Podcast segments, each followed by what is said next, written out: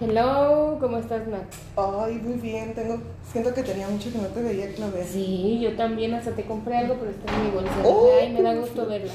Oye, nos aventamos unas vacaciones. Pero En cañón, septiembre nos fuimos con nos todo. ocupamos Nos totalmente.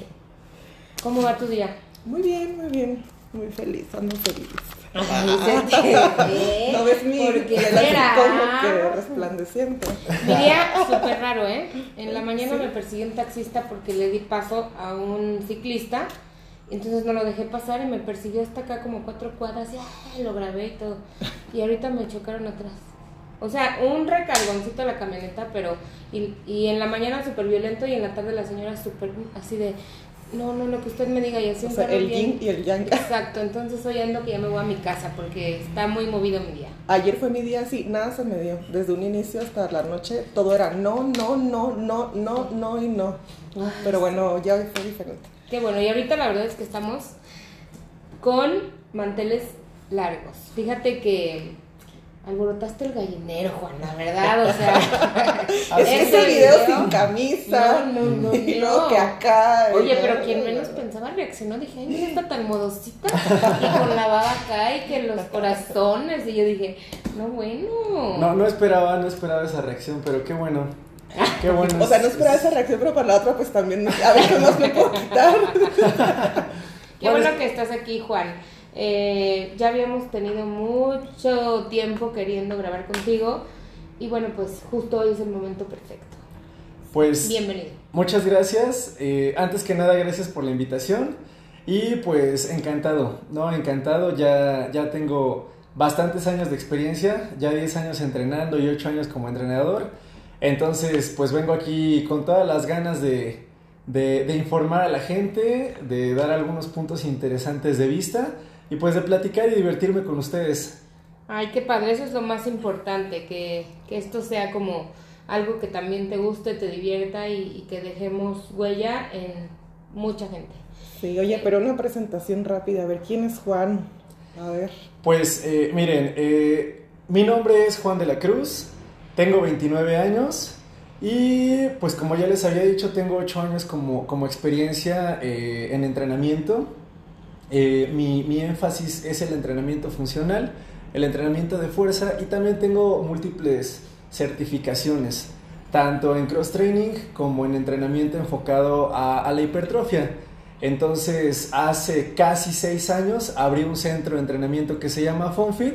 Y bueno, en este centro de entrenamiento desarrollamos un entrenamiento de fuerza combinado con entrenamiento cardiovascular que ofrece resultados eh, divertidos, rápidos, un entrenamiento dinámico y sin duda bien planificado. Entonces, actualmente, pues FunFit casi cumple seis años y es mi proyecto de vida, así es que aquí lo importante pues es difundir el estilo de vida saludable. Oye, qué padre, la verdad es que me encanta. Desde... Yo tengo muchas amigas que van, pero justo eso, ahí van los mitos, te voy a aventar todos mis mitos, ¿eh? El tema de hoy es entrenamiento de fuerza y vamos a hablar un poco de mitos y realidades. Y yo tengo mitos, entonces, o no sé, tú ya me vas a decir, pero tengo muchas amigas que van ahí y la verdad es que están fascinadas porque es algo distinto, ¿no? Y bueno, pues también mis hijas sabes que fueron y, y también les encantó. Entonces, pues qué padre que estás aquí y vamos a comenzar con los mitos. Claro que sí. Ah, yo el primero que siempre tuve y que era para mí como no jamás. Este, lo- las espaldas y brazos del luchador de sumo de las mujeres. Es que lo de repente veo, o sea, no quiero ofender a nadie, pero de repente veo cuerpos muy trabajados, por ejemplo, de gimnasio y mujeres que ya están muy compactas, pero sí luego las siento como que, ¿sabes qué? Van Sí, así como sí. que en ese, y digo, no, es que, es que, bueno, yo mi idea sí era eso, que la gente sí queda, queda- bueno, más las mujeres que quedaban así, hay que pasa sí o no, y las que yo he visto, ¿por qué quedan así? Claro, sí, es, sin duda uno de los mitos que más me, pusieron en, la mañana y, decían, eh, si soy mujer y entreno fuerza, me voy a poner como hombre, ¿no? Tal cual ese es el mito. Y bueno, eh, es una duda muy recurrente y yo lo que les digo es lo siguiente. Imagínate que, nosotros, que somos hombres y que desarrollamos más testosterona, que facilita y promueve el aumento de masa muscular, este, nos cuesta trabajo que nos, que nos crezcan los brazos, nos cuesta trabajo que, que se nos haga más ancha la espalda. La verdad es que es trabajo duro lo que tenemos que hacer para subir esas medidas.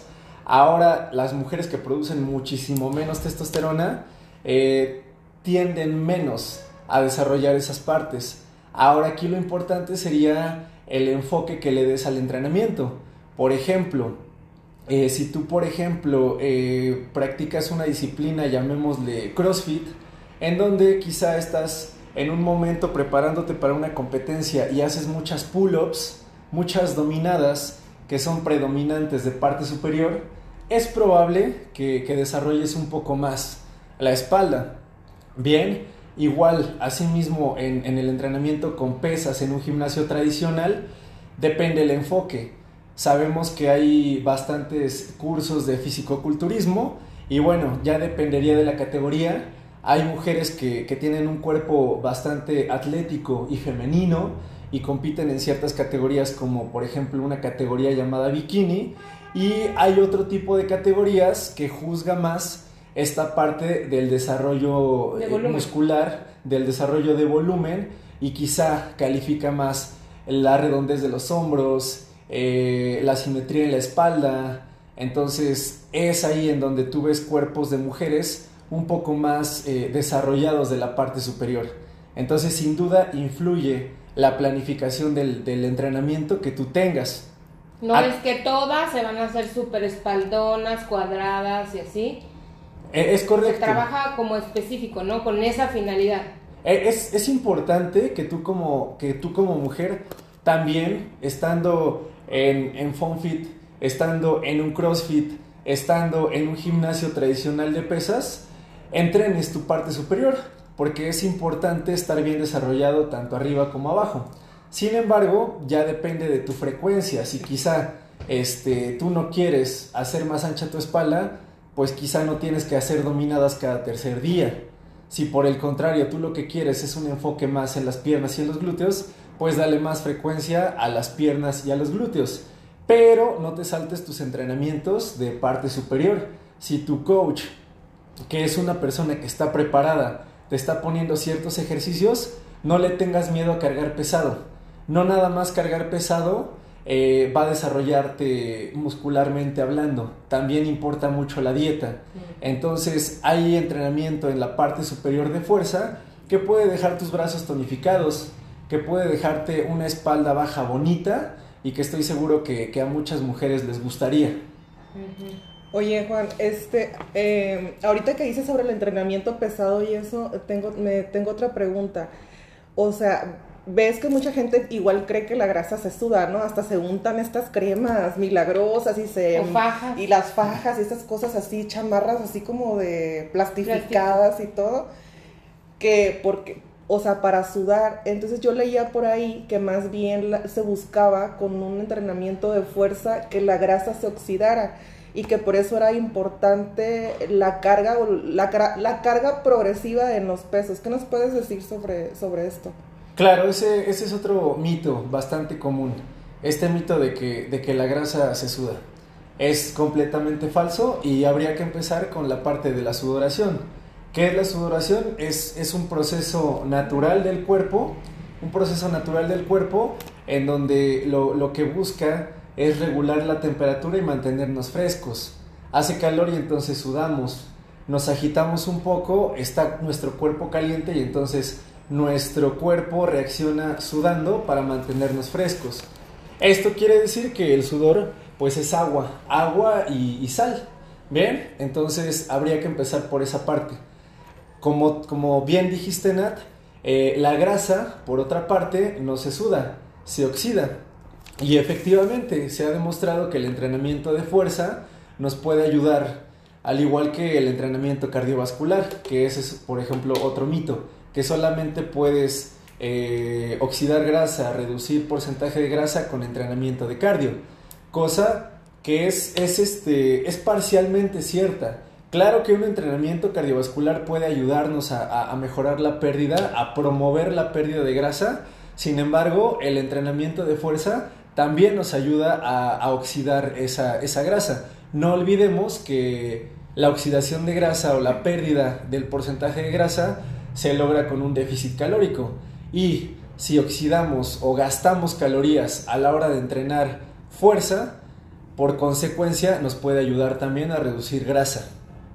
Oye, por ejemplo, yo que estoy en proceso de bajar de peso, tengo la idea de que ahorita puro cardio, porque si hago algo de fuerza se me hace la grasa, se, se hace como más dura y es más difícil como de bajar. Claro, e, ese es otro mito, que, que la grasa se, se, se endurece, ¿no? No precisamente. Y por ejemplo, ahorita aterrizándolo a tu caso, ¿no? Que estás diciendo, eh, solamente me estoy enfocando en entrenamiento cardiovascular, no es que esté mal, pero hay mejores maneras.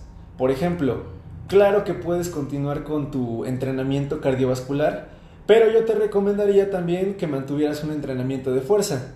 ¿Para qué? Para que estéticamente eh, logremos algo que se llama recomposición corporal, que es precisamente poder mantener un porcentaje de, músculo sin tener que llevártelo con la pérdida de peso. Esto es algo que le pasa a muchas personas y seguramente eh, visualmente ustedes lo han notado quizá una persona que bajó 10 kilos en tres meses y que no precisamente se ve saludable. Más bien se ve como, como, como que se ponchó. ¿No? ¿Qué, qué, fue lo que pasó? Que no mantuvo una buena ingesta de proteína y que tampoco desarrolló eh, un importante entrenamiento de fuerza. Y entonces, quizá de esos 10 kilos que bajó, eh, 5 eran grasa y 5 eran músculo. Y entonces me veo flácido, me veo como si me hubiera ponchado. En cambio, yo hago mi entrenamiento de fuerza, yo tengo una alimentación balanceada en, donde tengo la suficiente ingesta de proteína y aparte, quizá lo complemento con, un cardio, voy a bajar esos 10 kilos también, quizá en los 3 meses. Pero entonces, eh, quizá bajé 8 kilos de grasa y 2 kilos de músculo, que también es complicado eh, bajar solamente y estrictamente pura grasa. Es casi inevitable que un poco de músculo se vaya también en el camino de la pérdida de grasa o en la pérdida de peso.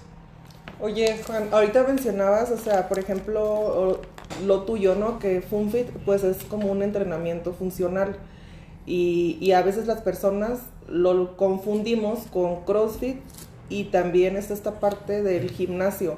¿Nos puedes así como explicar eh, cuál es la diferencia de los tres, por decirlo? O sea, ¿qué, qué, qué diferencia hay entre, por ejemplo, un entrenamiento en gimnasio, eh, un entrenamiento en CrossFit y un entrenamiento funcional como lo es contigo? ¿Y qué beneficios pues podría tener en tu caso el entrenamiento funcional y pues aprovecha y véndete. Claro que sí, claro que sí. Miren, vamos a empezar eh, diciendo que no, no, no, no vamos a, meternos a un debate de este es mejor, este es peor.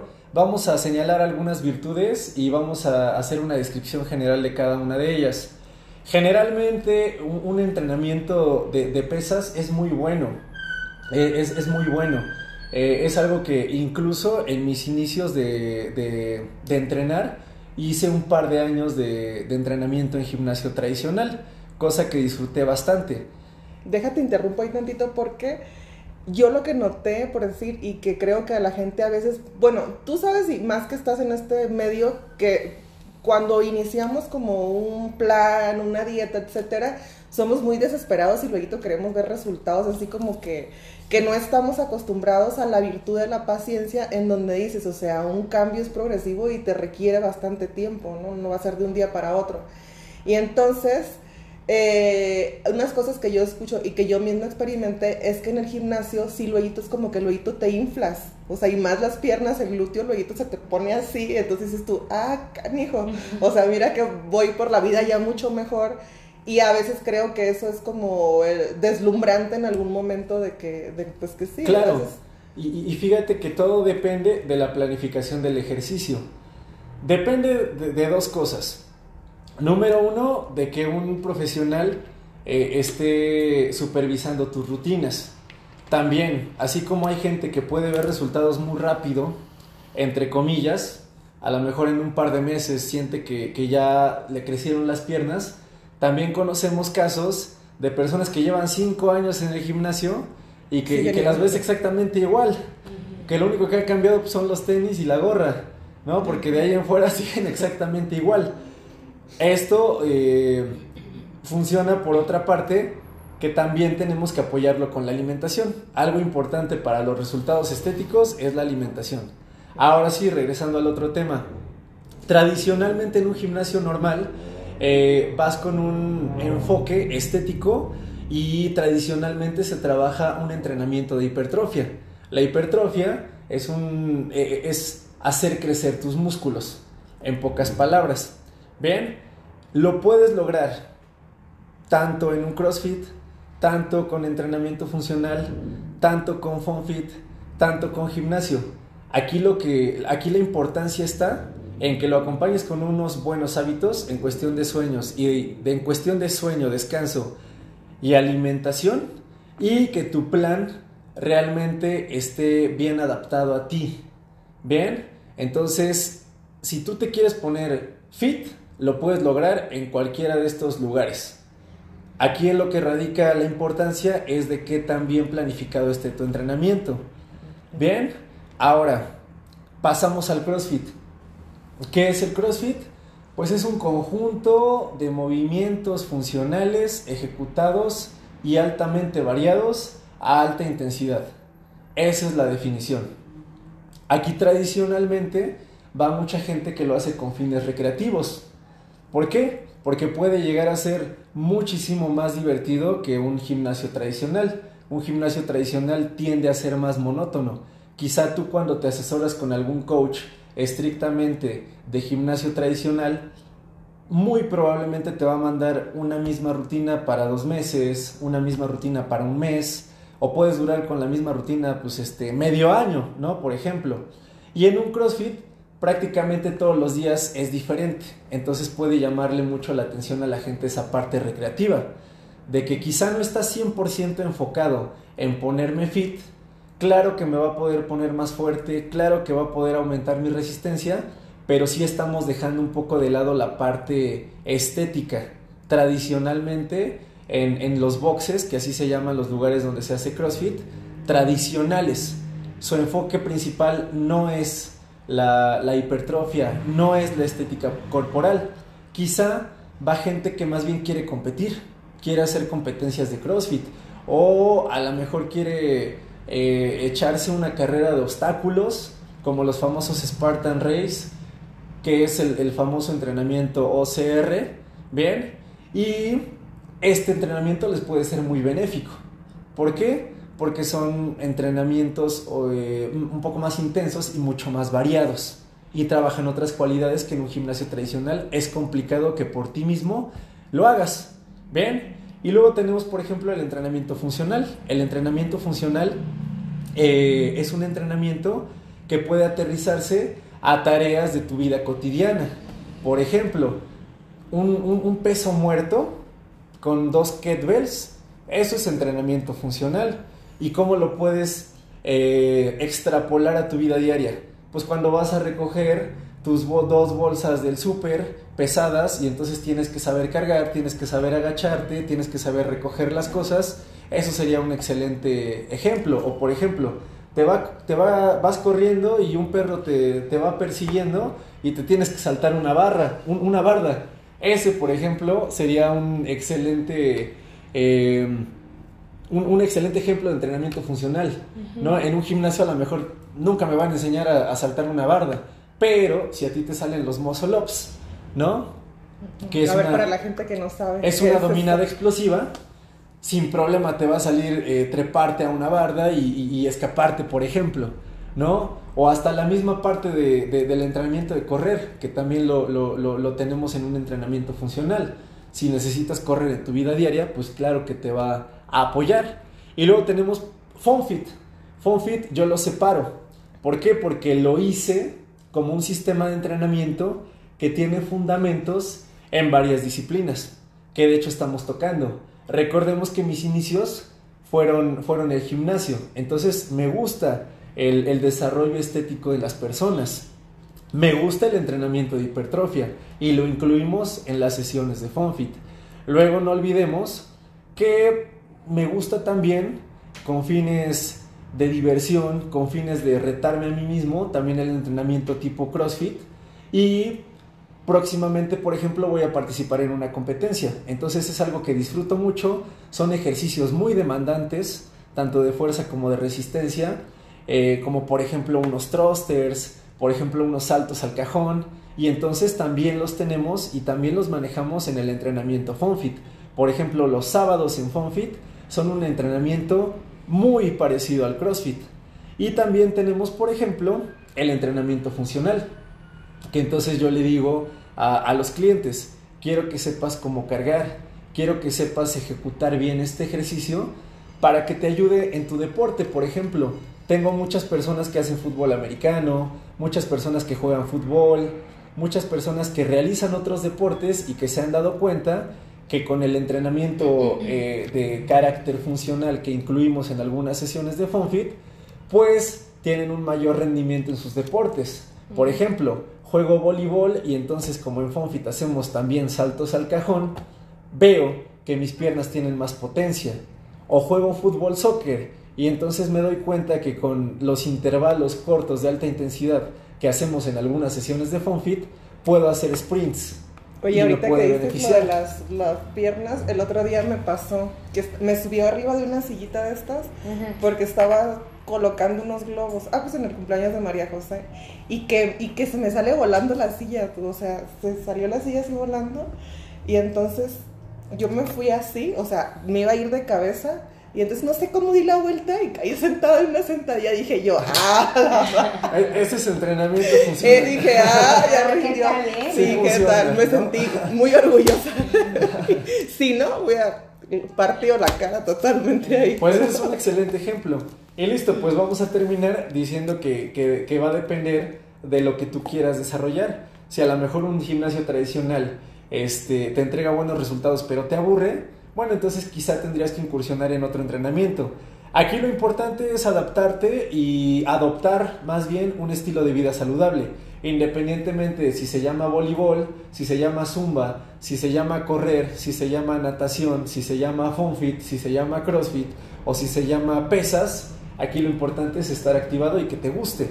Si vas a ir al gimnasio eh, una hora nada más a checar tu WhatsApp, no te gusta, te comes las repeticiones, pero en cambio vas a la zumba y te encanta bailar, pues entonces mejor quédate con la zumba. O sea, finalmente vas a estar más motivada, vas a tener más adherencia y por consecuencia, claro que vas a tener mayores resultados. Ahora que no esperes haciendo zumba tener un cuerpo de gimnasio o no esperes yendo al gimnasio eh, tener un entrenamiento que, te ayude para, para saltar más alto en tu partido de básquetbol. Entonces todo se resume a eso, a tus gustos y necesidades. Juan, fíjate que yo personalmente no sé, bueno, tú Claudia, pero yo nunca había escuchado eso de entrenamiento funcional. ¿Esto existe en otros lados? O sea, ¿dónde nace? ¿Cómo lo integras? Bueno, cómo lo integras ya lo mencionaste ahorita un poco, ¿no? Pero sí hay en otros lados, o sea, es algo... Sí es algo eh, común y estuvo de moda en algún momento. Por ejemplo, hace 30 años estuvo muy de moda el gimnasio, que bueno, se mantiene vigente. Pero entonces hace 20 años se pusieron de moda los aerobics. Y entonces hace 15 años se puso de moda la zumba. Y luego hace 10 años llegó el CrossFit. Y luego entonces hace 8, 7 años empezaron a incursionar esta parte de los centros de entrenamiento funcional. De hecho, la primera vez que yo fui entrenador, que yo fui coach, fue como entrenador de entrenamiento funcional. Ahora sí, algo aquí muy importante es que muchos aprovecharon esa moda para llamarle entrenamiento funcional a cualquier cosa. Y entonces hacen una combinación de aerobics con también unos, eso con unos ejercicios raros. Del, de ese del el boxing, ¿o cómo se llama eso también? El, kickboxing. Este. Oye, yo, a mí me suena ese funcional como street no sé qué, que saltan de... Ah, eh, bueno, ese es parkour. Eh, ese es parkour, ese es diferente. Eh, esa es otra, otra disciplina muy divertida, eh, hasta cierto punto peligrosa, pero pues que también es, es, es bastante, es bastante divertida, ¿no? Y, y te ayuda a desarrollar otras capacidades. Pero sí, últimamente se ha prostituido mucho esta parte de llamarle a cualquier cosa entrenamiento funcional.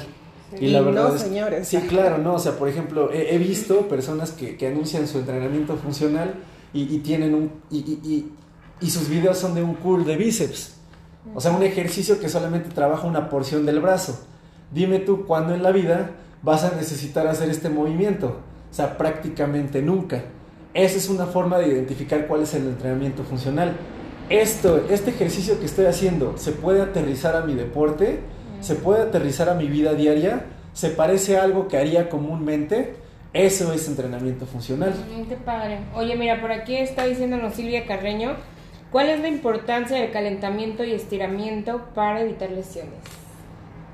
El calentamiento y el estiramiento son tan o más importantes que el entrenamiento fuerte. ¿Por qué? Porque vamos a prevenir muchas lesiones con esta parte. Justamente aquí, por ejemplo, les digo, no me especializo en CrossFit, pero aquí podría defenderlo en el sentido de que dicen, el CrossFit es muy lesivo. No hay ejercicios lesivos. Hay quizá una, una mala ejecución una mala supervisión por parte de los coaches, pero no precisamente es que sean lesivos los ejercicios.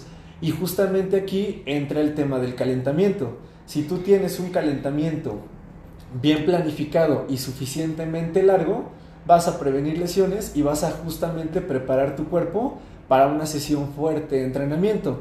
Por otro lado, los estiramientos. El estiramiento es muy importante hasta para que no te dé un calambre. ¿no? Que, son bastante comunes. Si tú no tienes un buen estiramiento, el músculo es muy probable que se contraiga, que, surjan las famosas contracturas musculares. Es por eso muy importante esta parte de, realizar un estiramiento al final de cada sesión. Obviamente enfocándolos eh, en justamente la, porción o, parte o miembro que trabajaste en esa sesión. Quizá no es tan importante que me tarde mucho en estirar las muñecas si lo que trabajé fueron las piernas. Bien, asimismo los calentamientos es, es igual. Si quizá mi sesión va a ir más cargada hacia las piernas, pues tendré un calentamiento específico para las piernas. O si por el contrario yo corro, que por ejemplo esto es algo muy común, hay gente que lo más fácil que ve es, pues, ¿para qué me hago bolas? Nada más me voy al deportivo a correr. Pero ¿qué crees? Que también correr... De mí no vas a estar hablando. demanda, demanda una, una preparación. No nada más es correr y ya. Porque si tú nada más te sales, corres y te echas dos kilómetros tu primera sesión y, y, ni mediste, ni calentaste, ni estiraste, pues ¿Cómo te vas a sentir al otro día? El mito más grande que tengo y, nos, y sí le tengo bastante miedo y bastante respeto porque he escuchado muchísima gente y no nada más en crossfit, en gimnasio, en spinning, en correr, en todo, las rodillas. Ay, sí. ¿Por qué las rodillas son un tema? las rodillas para todo. Mira, yo creo que los, las lesiones o las dolencias más comunes últimamente son en, en la espalda y en las rodillas. ¿No es heredado? Eh, en, cierto, en cierto punto hay algunas personas que, que sí podrían desarrollarlo de esa forma, pero recordemos que no nos enseñan eh, una higiene postural, por ejemplo, ¿no? Y entonces el simple hecho de sentarte encorvado, quizá, el simple hecho... De mí no vas a estar hablando. Déjame vender eso porque estoy yo aquí. De no, caminar, de, de no caminar erguido, de quizá usar un calzado eh, incluso, por ejemplo, en, las mujeres los tacones, ¿no? O sea, le, echas la culpa a las, a las 15 sentadillas sin peso que te avientas y, y, se te olvida, ¿no? Que, que, que, bailaste tres horas con tus tacones. Entonces, hay muchas cosas. Y la chona, aparte. bailaste la chona dos horas, ¿no? Entonces, también mucho tiene que ver esta parte de la vida cotidiana, de la higiene postural y, esto también, de las bueno, malas ahorita que hablas de los zapatos, también quisiera decirlo que veo que, que dicen, es que ese tenis no es para hacer eh, CrossFit o este tipo de tenis no es para correr. ¿Eso es cierto? Hay, hay tenis, hay calzado especial para cada una de las disciplinas. Yo, por ejemplo, uso, uso calzado especial para entrenamiento, para entrenamiento de fuerza. Se caracteriza por qué? Porque tiene una suela firme y plana. ¿Qué es lo que no nos convendría, por ejemplo, para hacer una sentadilla pesada? Ah, ah, por ejemplo, los que yo uso no te van a gustar para correr, Sí. porque son muy rígidos. Te van a doler los pies, te van a doler las plantas de los pies. A su vez, si tú con unos eh, tenis súper cómodos para correr te pones a hacer sentadillas pesadas, ahí te pueden, por ejemplo, lastimar o empezar a doler las rodillas. Entonces, cada, cada, cada disciplina tiene, tiene su calzado especial. Sin embargo, a veces, por ejemplo, este calzado puede llegar a ser caro, ¿no? Y entonces, ¿qué pasa? Pues que podemos ahorrarnos mucho simplemente buscando algo básico. Por ejemplo, unos Converse, unos Vans, Jura. te pueden servir perfectamente para hacer una sentadilla libre, para hacer un peso muerto, porque te van a dar una suela plana y, Y, rígida, y un pie estable. estable y listo. No van a ser los más bonitos, no vas a ser la más fashion de- del gym, pero pues te pueden servir sin problema. Preferentemente unos Converse a que lleves tus tenis de válvula de aire para hacer tu día de pierna. Bien, entonces, sí, sí hay calzado especial, no es indispensable, pero sí tienes que tener ciertas consideraciones para no hacer entrenamiento de fuerza con unos que son para correr o no hacer o no correr con unos que, que- que son para jugar fútbol. Sí. Bien, Oye, por aquí ejemplo. también dice, perdón, aquí también dice Silvia que ella quiere como definir el músculo o marcar. ¿Qué recomiendas o qué conviene entrenar para que no crezca demasiado, sino solo definir? Bien, aquí entra un tema fundamental que sería el tema de la alimentación. Recordemos que este término de definir o tonificar hace alusión a, a la pérdida de grasa, hace alusión a tener un porcentaje bajo de grasa. Por ejemplo, y lo más común es los abdominales, ¿no? Que, que- pensamos que, que hacer mil crunches, mil abdominales nos va a marcar el abdomen. Va a desarrollar los músculos, pero el abdomen o las piernas marcadas o los brazos tonificados no se van a ver si no tenemos un porcentaje bajo de grasa. Y ese porcentaje bajo de grasa se va a lograr mediante un déficit calórico, que es básicamente ingerir menos calorías de las que nuestro cuerpo necesita. Entonces, a- ¿Pero a qué Silvia, disciplina le recomendarías? para tonificar, eh, te, te, te especificó si, si a lo mejor quiere... ¿Ocupa bajar de peso o no? Este, no, como solo marcar, ya, ya está como delgada, solo marcar sin que crezca mucho, ¿qué disciplina o qué? Siempre, siempre voy a recomendar el entrenamiento de fuerza. El entrenamiento de fuerza tanto te puede ayudar a verte más grande o a crecer muscularmente hablando, como a conservar tu masa muscular y tenerla bien definida. ¿Qué es la otra cosa que, que- que tendría que ir de la mano con esto? Silvia tendría que buscar indudablemente a, a un experto en el área de la salud, específicamente hablando de un nutriólogo nutrióloga. Oye, aquí voy a hacer corte comercial porque Juan trabaja con Viri. con Viri. Y ya, Viri ha estado también nosotros con el- aquí en el, en el, Podcast. en el podcast. Fíjate que también un mito vi de, que para mí era mito, o sea, de hasta que no estés lastimada no te tienes que ir a kinesia, por ejemplo. Y Viri ayer iba saliendo y dijo eso, ay, es que me acaban de hacer mi rehabilitación, que no sé qué, no qué. Este, y dijo, aunque no estén lastimados, eviten lastimarse y vengan a su, no sé qué, de saturación de no sé qué. bla, A su, a su descarga muscular debió de haber sido. Sí. Oye, Bien. ah, perdón.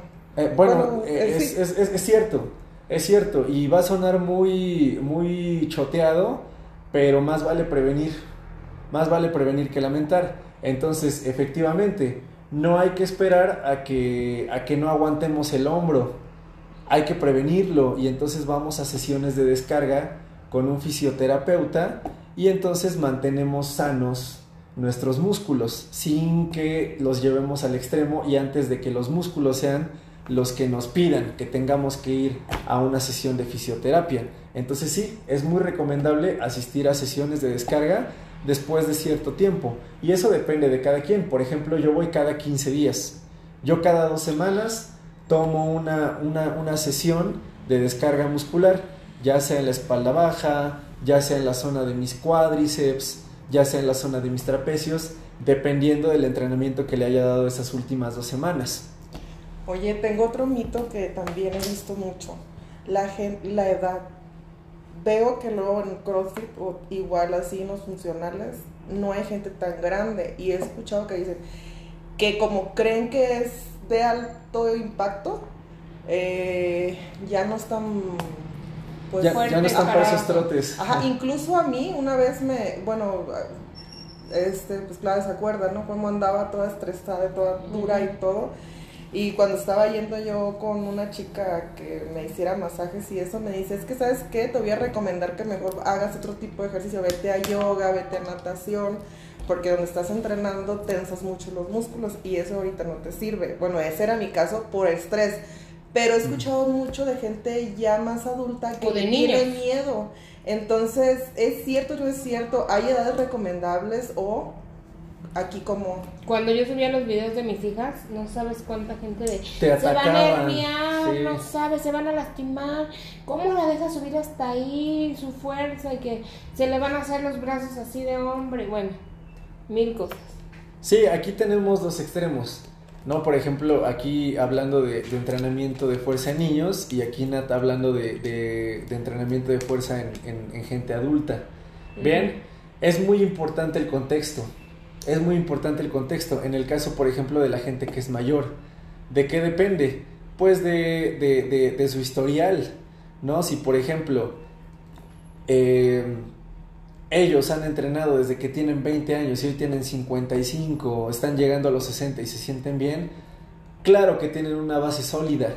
Quizá aquí lo peligroso sería, fui sedentario toda mi vida, eh, hoy tengo 65 años, nunca he ni subido las escaleras y entonces quiero irme a una clase de CrossFit. Quizá no sería lo más recomendable. No digo que sea imposible porque hay, hay personas que lo hacen, pero sin lugar a dudas, eh, a lo mejor no sería lo más recomendable. Quizá entonces tendría que empezar con un entrenamiento más ligero. Pero te digo, todo va a depender del contexto de esta persona. Otra cosa con la edad que escuché también. Bueno, es que la edad ya sabes que hay mucha gente que le... Que después de los 40 el músculo ya no crece.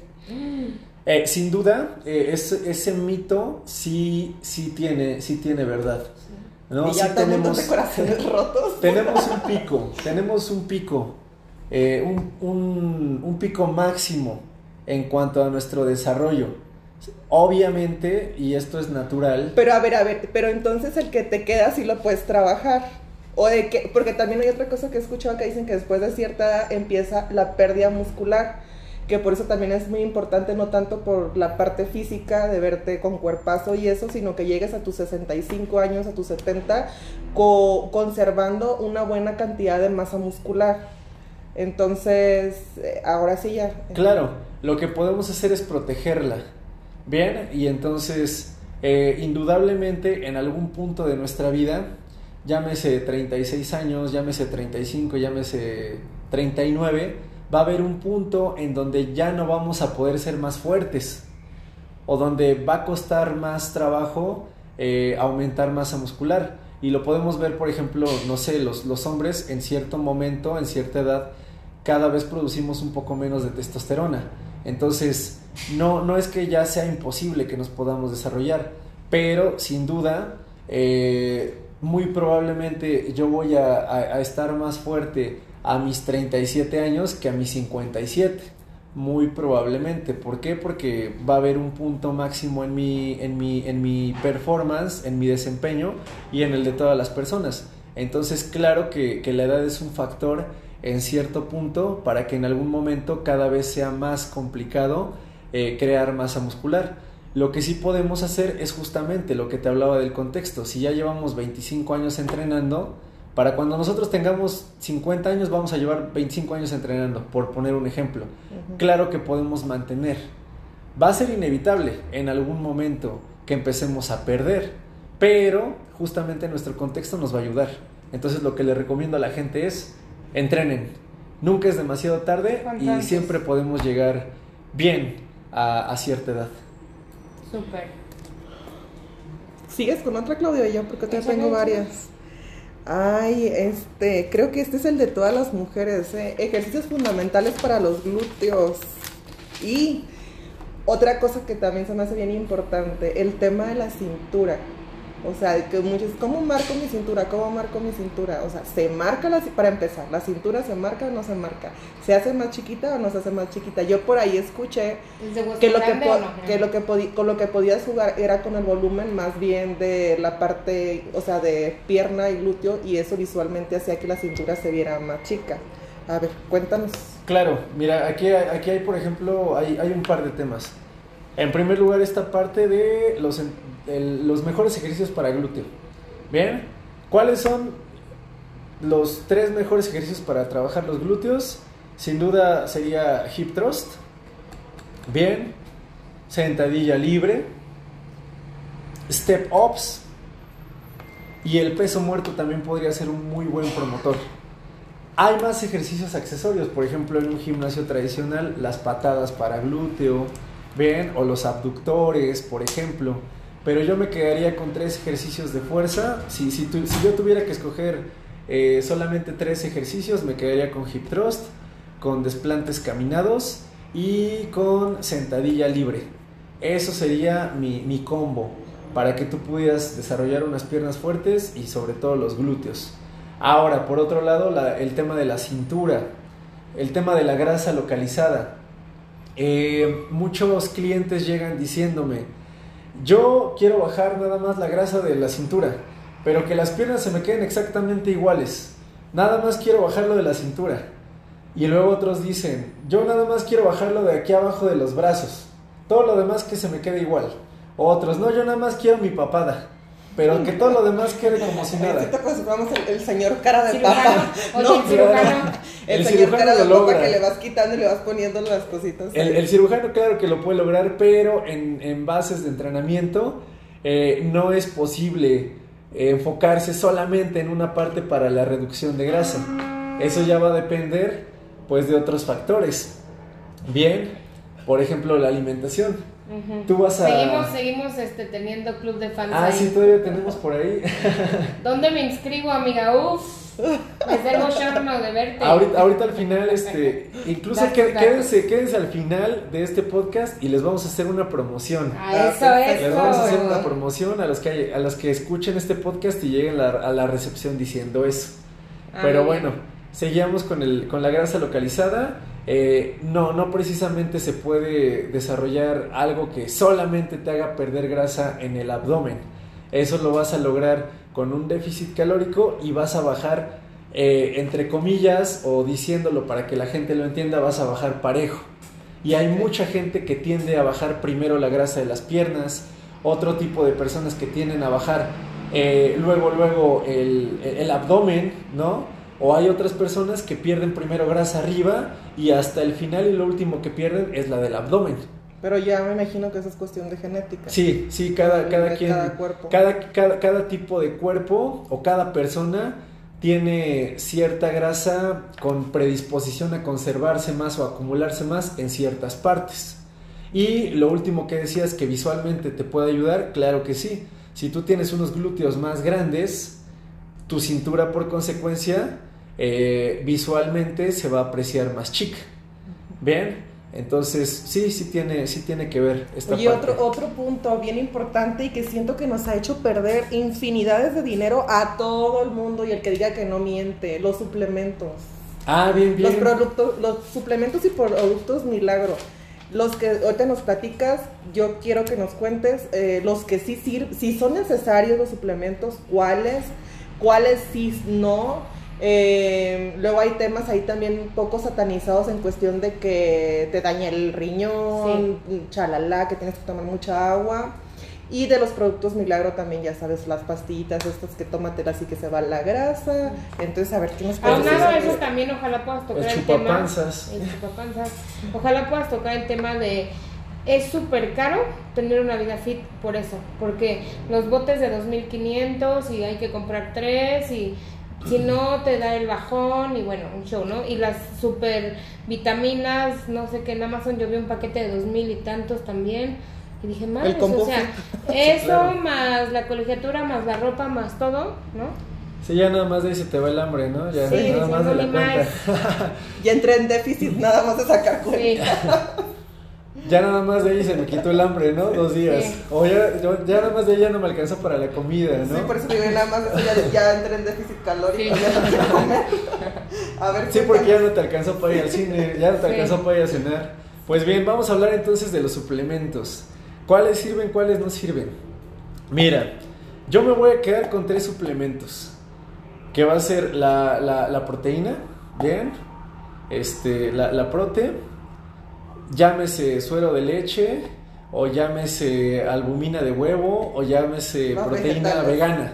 Bien, pero bueno, suplementos de proteína. Luego, la, la creatina, bien. Y por último, la cafeína, que es un excelente, excelente preentreno. Bien, esos son los tres suplementos con los que yo me quedaría. De ahí en fuera, los demás tienen una base científica eh, bastante pobre, por no decir que, no sirven. Bien, ahí prácticamente nada más estarías gastando tu dinero.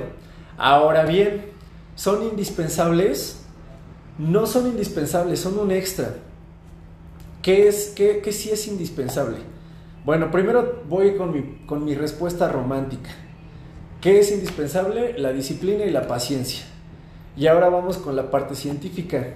Hay, por ejemplo, una pirámide muy famosa, la pirámide de, Helms, que nos enumera desde una base hasta, desde la base que, más importa hasta, hasta la parte que, que menos relevancia tiene.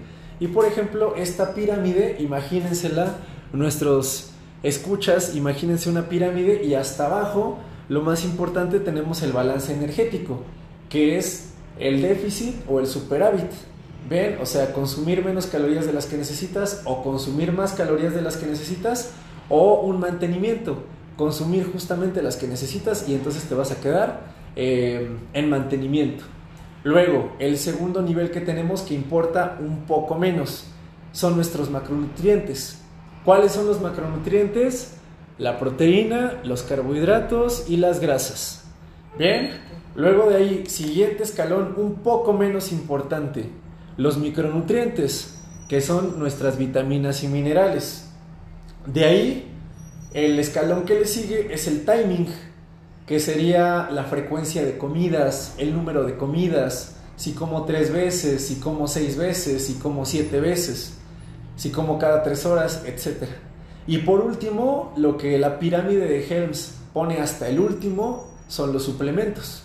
Claro que nos pueden ayudar, pero es más importante todo lo anterior que ya mencionamos. Ok. Entonces, son muy buenos, nos pueden ayudar fantásticamente, pero son un extra después lo, de todo y lo lo demás. que yo quiero tocar el punto que ahorita, o sea, como dijiste tú, en, en la vida romántica donde dices voy a comer bien, pero pues también el ritmo de vida, ¿no? La, las porciones a veces de comida y todo esto a veces no te permiten cubrir ciertas cantidades de, de requerimientos que tiene tu cuerpo y ahí es donde te puedes apoyar de estos suplementos que te den esa parte que, que te está faltando en la alimentación. Claro, justamente, estamos hablando de que uno de los macronutrientes es la prote y entonces, eh, como dices tú, por comodidad. Y de hecho yo, por ejemplo, hago dos comidas líquidas en el día, hago, hago dos comidas líquidas. ¿Por qué? Porque a lo mejor yo estoy dando mis entrenamientos y me es más cómodo, este, me es más cómodo hacerme un- un- una malteada de proteína,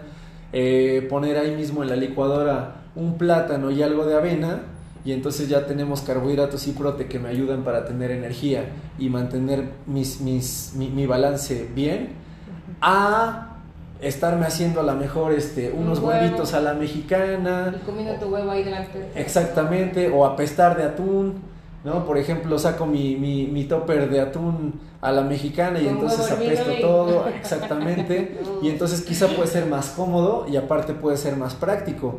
Hay gente te- también que, que entendemos que tiene un horario complicado, que a lo mejor este, tiene hijos, que a lo mejor tiene que cumplir horario de oficina, que a lo mejor también tiene otras prioridades y entonces se puede ayudar, por ejemplo, en este caso de un suplemento como lo es la prote, que es más fácil, más rápido y que te puede servir muy bien. Juan, se nos va el tiempo. Oye, cardio o cualquier tipo de ejercicio en ayunas, ¿lo recomiendas? Cardio en ayunas. Eh, ¿Qué es recomendable? Es recomendable que entrenes con energía. Entonces, aquí voy a decir que depende de cada persona. Yo, por ejemplo, no entreno en ayunas. Primero me echo una malteada de prote con una fruta y avena y ya después hago mi entrenamiento. A mí me cuesta trabajo entrenar en ayunas. Habrá personas que se sienten súper bien eh, corriendo en ayunas y si no te impide tener un buen rendimiento, úsalo. Pero no, precisamente. pero, no precisamente es mejor. Sí, no, no es mejor en ayunas o sin ayunas. Lo que sí es mejor es dependiendo tus capacidades y dependiendo de cómo tú te sientas, entrenes con algo en el estómago o entrenes completamente en ayunas. Ay, necesito más tiempo. Ya estamos cerrando. Ay, sí, pero, Ay, siento que hay mucha información todavía que, que sacar. Me, quedo con, con, varias aquí preguntitas todavía, pero bueno, vamos a pasar a la parte final. Oye, yo tengo una última. Dime, dime. Para bajar de peso puede ser solo con alimentación o si ocupas las dos. Las dos. Para bajar de peso puedes ayudarte solamente de alimentación. De hecho, como es pilar, eh, claro que, es muy bueno. Y, mira, podemos terminar con, con esta pequeña conclusión.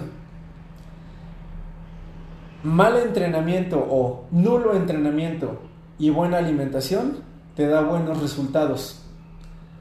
Super buen entrenamiento y muy mala alimentación te dan resultados pobres. Excelente entrenamiento y excelente nutrición te da excelentes resultados. Entonces sí, puedes bajar de peso solamente con dieta sin necesidad de tener que, hacer un, entrenamiento. Pero si te ayudas de un entrenamiento también de fuerza, va, vas, a, vas a verte mejor y a sentirte más fuerte.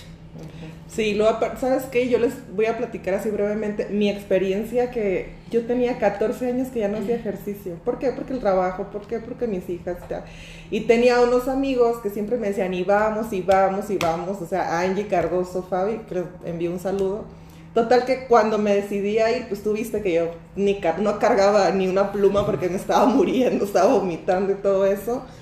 Y al final de cuentas me decidí a ir por problemas de estrés y de ansiedad que tenía, ¿no? Y era así como que necesitaba algo donde yo podría liberar. Entonces, ¿a qué voy con esto? A que los invito también que busquen un lugar eh, que fuera de la parte física y que te vaya a ver resultados físicos, también es importante priorizar un equilibrio en tu salud mental, en que tú te sientas bien, que encuentres amigos, que encuentres un lugar donde vayas donde y te, ajá, donde te distraigas un rato y que si a eso le sumas que vas a ver progresivamente resultados físicos que también te van a traer beneficios, pues está toda no, emocionales también. Sí, exactamente. Entonces, eh, yo creo que la opción es conflicto, ¿cómo ves?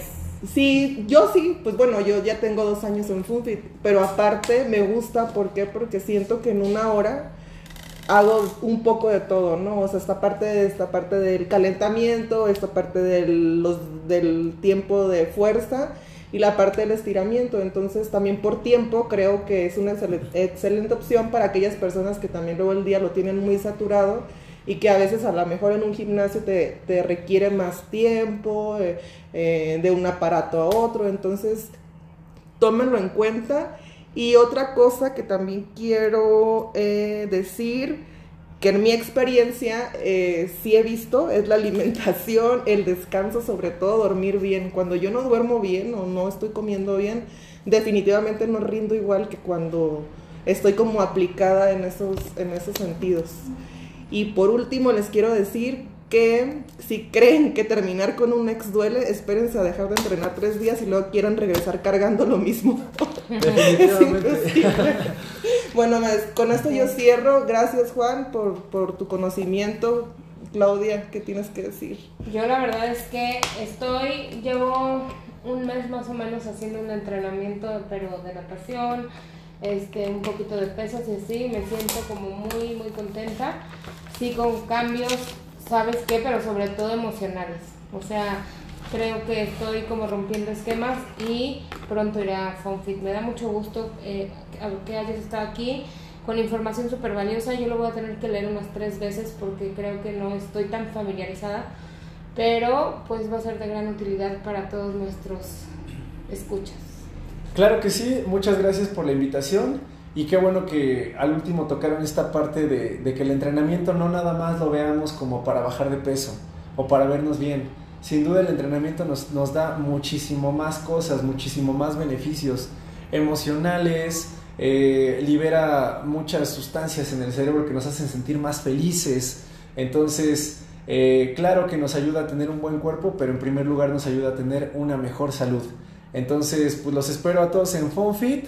Si llegan ahí a la recepción a decir que escucharon este capítulo, bueno, pues les vamos a hacer una, una promo que no paguen inscripción, se van a ahorrar la inscripción y otra promo que les podemos dar es, vamos a darles un, un, 3x2, un 3x2, pero limitado a, a 10 personas.